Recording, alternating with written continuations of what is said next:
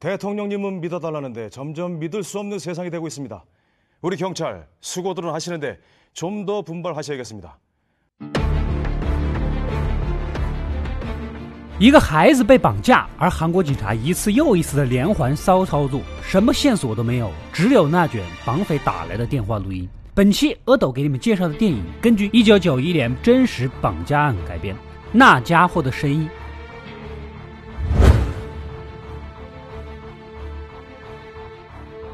故事开始，男主是韩国知名的新闻主持人啊，以不畏强权、言辞犀利著称。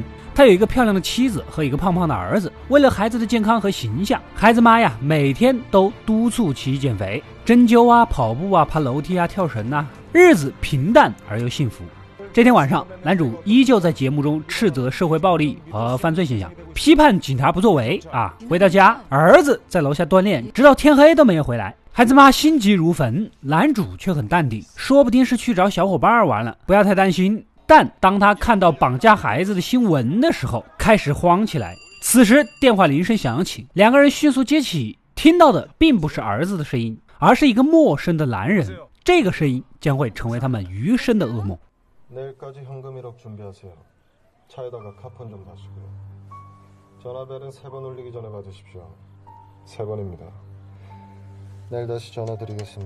果然是一通勒索电话。儿子被绑架了，绑匪要求一亿韩元的赎金，母亲手足无措，想要报警。男主一直以来都在抨击着警察，对他们当然没有信任可言。绑匪只要钱，给钱就好了。于是打算先去公司上班，交接好工作，然后去银行贷款，一切就绪。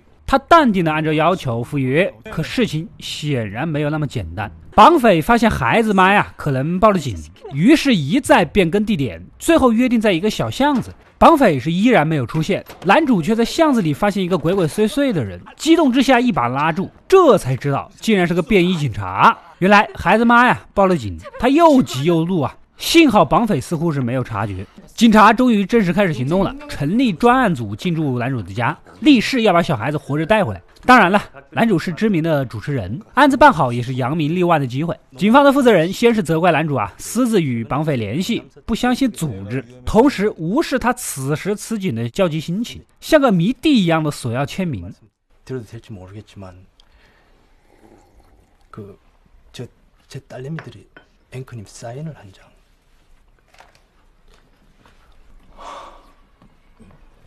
男主啊也是无奈儿子失踪四天后绑匪又打来电话。他警告男主两人不要报警否则就会撕票。男主提出要听一听儿子的声音但是被拒绝了。他无力而又担忧只能干着急。陪在他身边的便衣警察呢却悠哉悠哉的订了一碗炸酱面炸酱面慢慢上也许是折腾的太累了，男主在车上睡着，没想到绑匪现身，在他的车窗上贴了一个纸条：只有乐天派才整天吃喝玩乐。看来这个绑匪就徘徊在身边，盯着他们的一举一动，但也许没有发现报警的事儿。而这也是个千载难逢的机会，警察们赶紧调取车库的监控，只要拍到脸，这个案子就直接破了。然而，正当一堆人挤在一起期待绑匪出现的激动之时，哎，为了。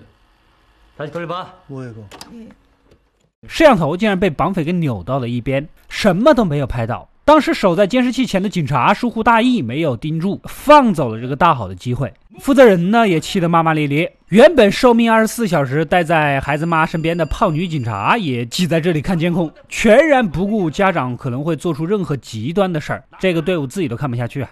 大好的机会就这样被近乎戏剧性的错过，他们依然是不知道绑匪的模样和踪迹，唯一的线索就是那一通通勒索电话。之后的时间里，警察们也莫名的敏感，用力过猛，比如料理店的店员与绑匪说了一句相似的话，便被逮捕一通调查。难怪别人日常黑你警察呀！啊！짜장면부르겠습니다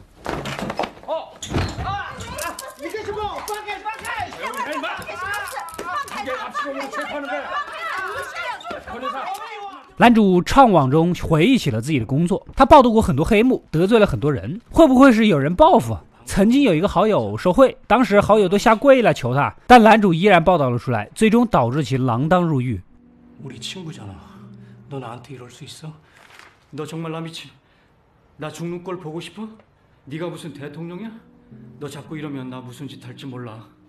与男主的迷茫相比，藏在后备箱的便衣警察一直都在抱怨，不是工作环境差，就是吃的差，仿佛忘了警察就是这个工作性质。显然，长期朝九晚五、混吃等死干惯了。男主是按耐着脾气，给他了点钱，请他和同事吃点好的，好好救人，别带着情绪工作。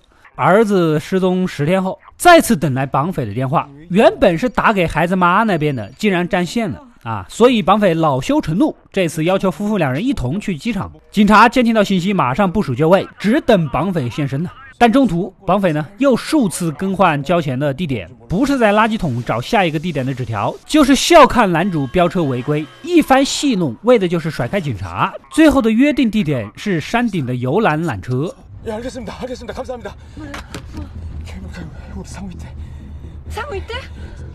예알겠습니다알겠습니다감사합니다우리상호상호이때진짜야按要求需要将车停在路边，车门全部打开，然后两人乘游览车到山顶就能见到孩子。两人是既焦急又欣喜啊，只差这一步了，终于可以看到孩子了。可当缆车缓缓上升，他们眼睁睁地看着戴着帽子和白手套的绑匪钻入车内，而山顶依然没有儿子。不过不要紧，后备箱还藏着便衣警察，相信这次绑匪是绝无机会逃走啊。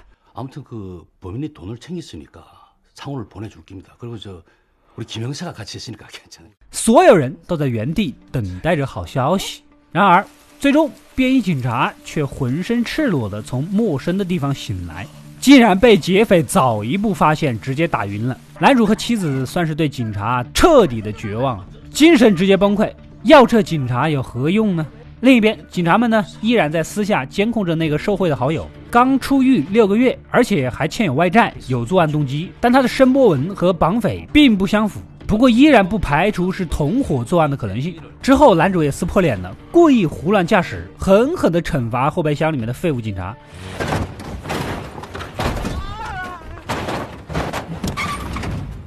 此时再次接到绑匪电话，嘲笑他找警察没用的啊！男主主动要求再给一亿赎金，只要放了孩子，这正是绑匪打来电话的目的啊！接着大发善心之下，让男主听了听儿子的哭喊声。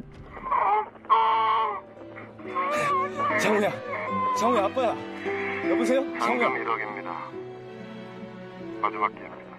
只有男主还有利用价值，孩子就有生存的可能性啊！再次点燃了希望。另一边，绑匪呢又单独给孩子妈寄了一封信。要求孩子妈不要告诉任何人，带着钱，穿着红色的衣服，单独去见他，并用一颗牙齿作为警告。当母亲的哪能不听话呀？大热天里，慌不择手的挑了一件红色皮草就出门了。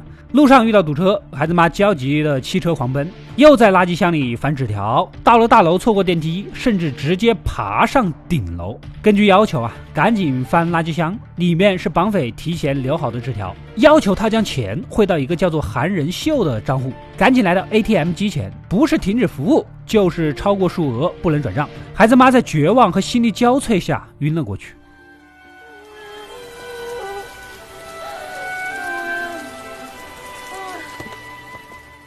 教会的牧师和教友们纷纷来家里安慰孩子妈呢，已经神志不清了，拿起一沓钱恳求牧师找到儿子。男主看不得这一幕，将家里的十字架砸毁，赶走了所有人。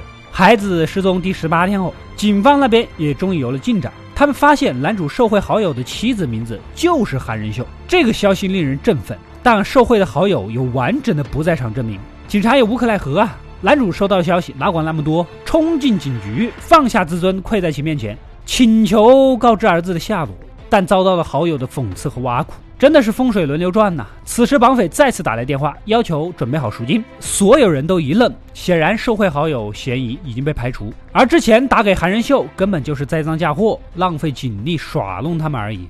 隔天，男主收到警方鉴定科的声音报告，原来他之前在电话里听到儿子的声音，其实是磁带的录音，这宛如晴空霹雳呀！如果这样，那表明孩子可能已经遇害了。绑匪再次打来电话，要求付钱。男主显得既激动又平静，甚至直接挂掉了电话。这倒使得绑匪有些措手不及。再次打来，男主坚定的要求，现在就要听到孩子的声音。绑匪满足了要求，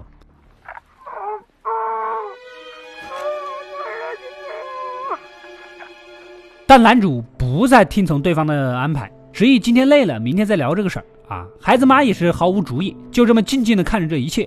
到了第二天，绑匪又打来电话，男主乙还没有吃完饭，吃完了再聊，再次夺回主动权。他的内心是理智的，孩子可能已经遭遇不测了，但母亲不愿意接受。为人父母的，但凡孩子有一点点机会，都是不会放弃的。男主收拾整洁，再次接到电话，并告诉绑匪。他换了辆车，没有移动电话。这次说好的地点绝对不会变，避免对方耍来耍去啊！绑匪答应了要求，这次是游乐场，将赎金放到售票处，然后孩子就会出现在旋转木马上，交易结束。男主呢，再次燃起希望。路遇堵车，他抱着钱一路狂奔过去。他不信神，却在奔跑途中祈求神的庇护。明明心里已经有了一个模糊的答案，却还是心存幻想。到达指定的游乐场，将赎金按要求放好，只见还是那个戴着帽子的身影，将包给拿去。男主呢，满怀希望地盯着旋转木马，恍惚中仿佛看到了儿子的身影，直接翻围墙过去。然而就在体力不支倒下时，瞥见木马空空如也，依然是他的幻觉。一九九一年八月一日，孩子失踪的第四十四天。警方在汉江边发现男主儿子的尸体，手脚被反绑着。经过法医鉴定，显示孩子在失踪第二日就被杀死了，而凶手依然毫无任何线索，除了那些通话的声音。孩子妈接受不了事实，依然期待儿子有一天能回来。家里的十字架、圣经都已经被毁掉。显然呢，绑匪这一行径摧毁了一个家庭，也摧毁了一个家庭的信仰。杀人诛心，恐怕也就是这样吧。男主收拾好自己，要重新回到岗位上主持新闻。而今天的报道正是他的儿子被绑架杀害的新闻。男主强忍着情绪，但依然无法抑制失控的哽咽。报道的最后，男主播放了绑匪的一段录音，恳求所有人一起寻找那个家伙的声音。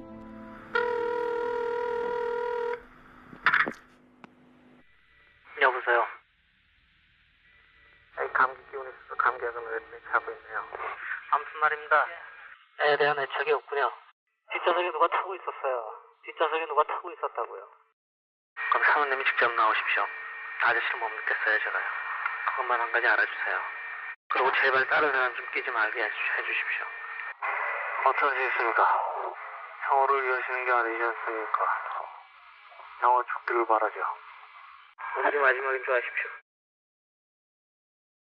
제가 데리고 있다고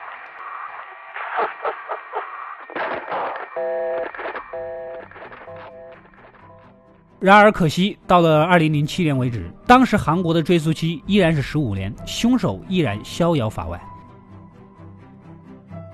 故事到这里呢，也就结束了。绑匪的狡猾与警方一再失职，促使故事走向了悲剧。影片改编自韩国三大谜案之一的李亨浩诱拐杀人事件。一九九一年一月二十九日，九岁的李亨浩放学路上失踪。当天晚上，父母就接到了绑匪的勒索电话。此后的四十四天，绑匪共打来了八十七通电话，要求李父往两个账户上打钱。警方出动大量警力，依然一无所获。绑匪自始至终都冷静地试探李父母究竟有没有报警。而与影片一样，警方也数次让绑匪在眼前逃脱啊。在取钱的时候，曾有银行柜员见过其模样。当时警方呢，以隐私考虑，竟然没有全面通知所有的银行，以至于绑匪账号虽然被冻结了，但是柜员只是稍微提醒了一句，绑匪就这么拿着存折回去了。而且当时这家银行还没有监控，靠着残存的记忆绘出了目前绑匪唯一的样貌。这样还不够，由于银行的疏忽，绑匪的账户资料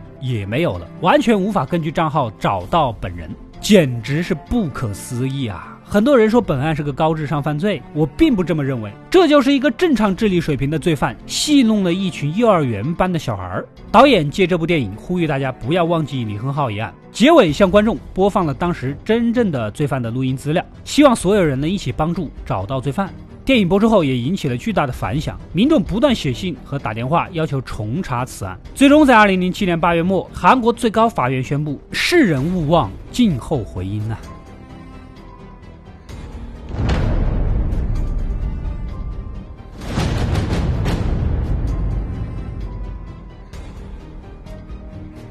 我是阿斗，一个让你沉溺于故事的讲述者，浓缩电影精华，又不失它本来的魅力。